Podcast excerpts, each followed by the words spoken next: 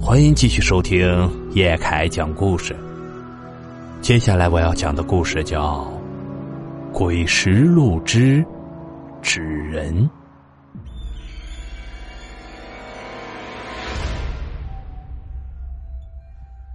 事情发生在二零一四年，我刚刚大学毕业，参加工作。那天我正在车站等车。突然，背后一只手大力把我推了出去，我的身子一下子就失去了平衡，跌倒在了马路上。这时，一辆飞驰的公交车向我冲了过来，公交车在我身前堪堪刹住了车。那一刻，我感觉死神离我只有一厘米。我在恐慌中寻找着把我推出来的人，是他，果然又是他。他在人群后面用怨毒的眼神看着我，那眼神让我不寒而栗。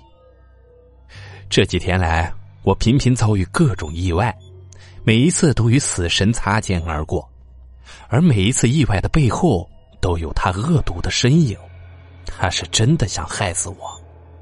我知道这件事不能再这样下去了。她是我同学李珊的妈妈。毕业的最后几天，我约李山去登山，可没有想到他失足掉下了山崖，摔死了。而李山的妈妈因为受不了打击，自杀了。回家后，我把这段时间的遭遇全部告诉了父母。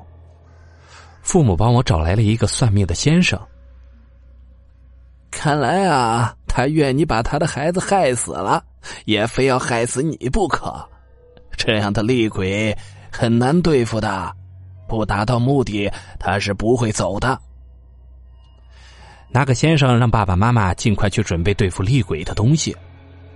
当我看到了爸爸妈妈准备的东西，更是吓了一跳。那是一口漆黑的大棺材和一个诡异的纸人。那个先生也不多说，上来就用针刺破了我的左手中指，并且把我的血抹在了那个纸人的额头上。这个纸人就是你的替身。